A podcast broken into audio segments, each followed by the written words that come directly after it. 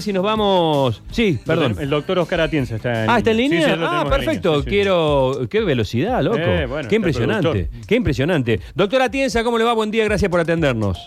Hola, ¿qué tal? ¿Cómo está? Buen día, gracias por la comunicación. Bueno, eh, ¿qué podemos decir de la vacuna china que nos ha sorprendido con la cantidad de dosis que estarían por, ven- por venir al país?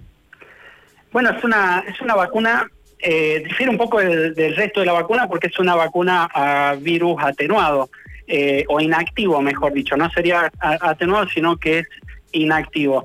Eh, tiene una alta eficacia, llega a casi el 80% eh, con la primera dosis, con la segunda dosis estaría en el orden del 86%, es decir, que tiene una efectividad por encima de lo que nosotros consideramos como, eh, como buena. Así que se aplica también a dos dosis, exactamente igual que la otra, más o menos 21 días de diferencia entre una y otra, y lo importante de esto que sería una de las partidas más grandes de vacuna que estarían llegando, porque se, sabe que estarían llegando una casi un millón de o un millón de dosis. Así que es una muy buena noticia porque con eso terminaríamos más o menos de vacunar a todo el espectro de personas eh, de alto riesgo que se considera. Es una vacuna que se hizo la fase 3 o parte de la fase 3 se, se provoca en la Argentina. Participaron acá unos 3.000 voluntarios, así es que ya hay antecedentes, es segura, no tiene ningún tipo de, de problema y causa, eh, digamos, produce un muy buen nivel de, de eficacia, de eficacia. Así es que eh, a la gente decirle que se quede tranquila y que se la coloque apenas llegue, no hay ningún tipo de problema. Eh, doctor Nacho le, le hace una consulta, ¿cómo le va? Em, ¿Qué tal? ¿Cuál es la diferencia, digo, esto de virus atenuado, que creo que tiene la Sputnik, a, vinu- a virus inactivo, que es lo que tiene la, China? El, el- en realidad el Sputnik lo que tiene son partículas virales, pedacitos del, del virus eh, dentro de los adenovirus que son otro tipo de virus. Es decir, se los usa a los adenovirus como vehículo. Eh, se le saca una partecita al adenovirus y se pone una partecita de eh, el coronavirus. Es el Sputnik. Eh, no es a virus inactivado ni a virus vivos, a virus muerto, digamos. La de Sinopharm lo que hacen es eh, introducir el- la partícula viral del coronavirus, pero viene inactivo, viene con cero capacidad de producir la enfermedad. Pero el cuerpo reconoce al virus y a partir de reconocerlo genera los anticuerpos. Claro. Así que serían esas las diferencias. En uno yo pongo dentro de un virus ya conocido, que son los adenovirus, pongo una partecita de la partícula vira- viral. Y en el otro pongo el virus, el coronavirus completo, pero inactivo, sin la capacidad de producir la enfermedad. Ya tenemos eh, vacunas que operan de ese mismo modo. Por ejemplo, las vacunas de las gripes funcionan de ese modo. Claro. La va- vacuna de la varicela también eh, funciona de ese modo, así que ya hay experiencia en el tema, por lo que no hay que no hay que preocuparse por ese tema. He escuchado por ahí a algún trabajador de la salud que me ha, me ha hecho un comentario decir, yo le tengo, por ejemplo, más fe a la vacuna china justamente por esta diferencia. Usted, si tuviera, no sé, si la posibilidad de recomendar una u otra, ¿hay alguna diferencia en cuanto a lo que puede afectar al organismo de cada uno? Eh, no, diferencia no. De hecho, esta vacuna tiene por ahí unos puntitos menos de eficacia, tres, cuatro puntos menos que, que las otras. Así es que no es que sea mejor eh, ni peor. La verdad es que se aplicaría a cualquier persona, la recomendaría a cualquier persona. Eh, quizás a alguna persona inmuno eh, eh, no. Allí sí habría que ver qué vacuna es la más conveniente de acuerdo a cada una de las personas, ¿no? es en el único caso en el que tenemos que abrir un paréntesis ahí, hacer un buen análisis y quizás tengamos que hacer una recomendación. En la población en general, eh, no, cualquier vacuna es la misma, no hay ningún tipo de problema, se la pueden aplicar con total confianza. Bueno, eh, la verdad que es una sola dosis, ¿verdad? Dos. Dos dosis. Dos dosis, Dos dosis. dos dosis. La única vacuna que es una, a una sola dosis es la de Johnson y Johnson, eh, que todavía no llega a la Argentina. Calculamos que en unos 30, 40 días esta vacuna también va a estar disponible y es interesante porque, eh, digamos, al ser a una sola dosis, la estrategia en vacunación eh, es, mucho más fácil. Igual que la Covishield, eh, que es la que vino de la India, que es la de AstraZeneca, permite la segunda dosis a los 90 días, con lo que uno en 90 días puede vacunar con la primera dosis a muchísima más gente.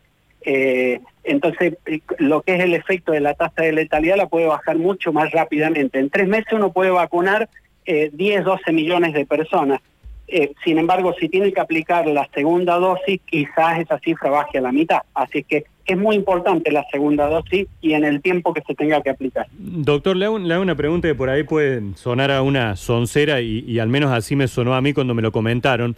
Eh, había algunas personas que estaban en turno de vacunación el sábado y alguno no quería ir porque le decían que no podía tomar alcohol. Escuchó el dato, ¿no? Que no quería ir a vacunarse Sí. un sábado porque se perdía Sí, el fin de semana acuerdo, sí, sí. de la posibilidad de tomar alcohol. ¿Esto es así? ¿Hay una recomendación que dice que cuando te vacunen es importante por ahí, no sé, horas, días sin tomar alcohol? Eh, no, no es así, no tiene ningún tipo de importancia.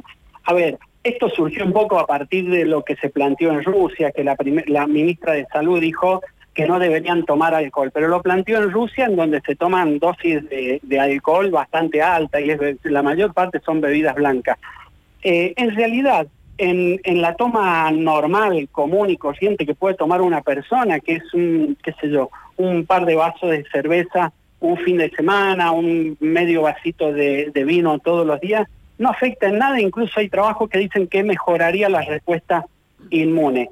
En los alcohólicos no, que es ahí donde está el punto. En la persona que es alcohólica no, porque ya tiene daño en el hígado y eso sí afectaría un poco a la producción de anticuerpos. No es que la vacuna se la van a poner y yo tomo alcohol y me voy a enronchar entero o voy a hacer alguna reacción alérgica, no.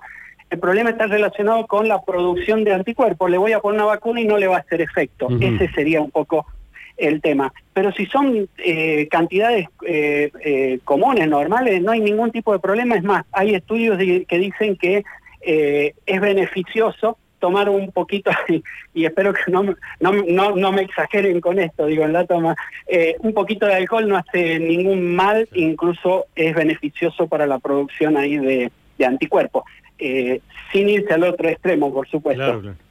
Bueno, eh, estoy lo saco de tema porque estoy viendo, me mandan, ha habido un, un debate los otros días entre compañeros de trabajo sobre eh, esta nueva moda que están utilizando muchos periodistas, sobre todo periodistas que hacen eh, móviles exteriores, este barbijo de plástico acrílico que tiene la abertura hacia arriba. Exacto, al revés. Eh, estoy leyendo una alerta que dice que estos barbijos transparentes de plástico, ¿me- ¿se ubica, doctor, cuál es- a, a cuáles me refiero? Sí, sí, sí. sí, sí, Dicen, me- dicen que no, que no son buenos. No, no cubre absolutamente nada. Eh, no sirve, yo no se los recomiendo. Porque el barbijo, ¿cuál es la función? En realidad eso no es un barbijo, es un protector facial. ¿Para qué? Para que si yo estoy eh, eh, manipulando algún tipo de sustancia que permita el salpicado, que no me, no me, no me caiga en la cara ese salpicado. Claro. Por ejemplo, cuando estoy intubando a un paciente en una terapia intensiva, cuando lo estoy intubando y sale un- una lluvia de partículas y eso hace de barrera. Ahora, no filtra el aire y lo que nosotros tenemos que hacer es filtrar el aire. Lo único que filtra el aire son los barbijos, no hay otro. De modo que lo correcto sería usar ese protector, pero además usar el barbijo. Eh, el- eh, e- es ahí donde está el secreto. Yo veo esos que, eh, que, que, lo, que los usan, que los cubren para arriba incluso. Sí, sí. La verdad es que no, porque el aire entra y sale sin ser filtrado, es decir, están respirando, eh, expirando y respirando todo lo que son las partículas del medio ambiente. Para nada es aconsejable. Eh, como siempre, muy claro, doctora Tienza, muchas gracias, que tenga usted buen día y gracias por habernos atendido. Gracias a ustedes por el llamado, nos vemos. Hasta luego. Bueno, está. El doctor Atienza, o sea que la China, la China va como piña. Fantástica, sí. 80% de efectividad Sí, aproximadamente. a- a ver, me, me olvidé preguntarle por la